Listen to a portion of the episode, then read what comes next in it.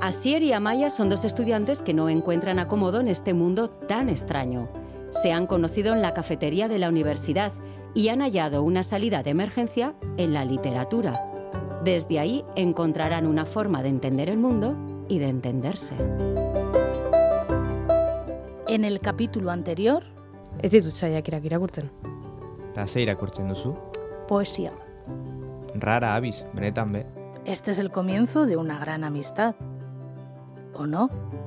Capítulo 2. Kaixo intelektual... Kaixo abiz, poesia irakurtzen duzun hori. Eh, amaia. Beste saiakera bat da?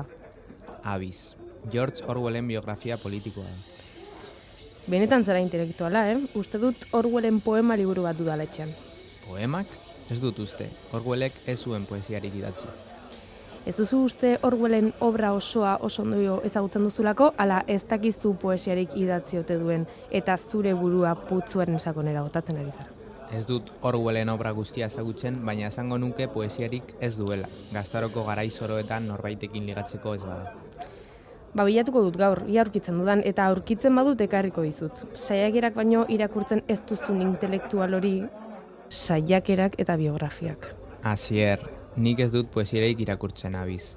Baina bale.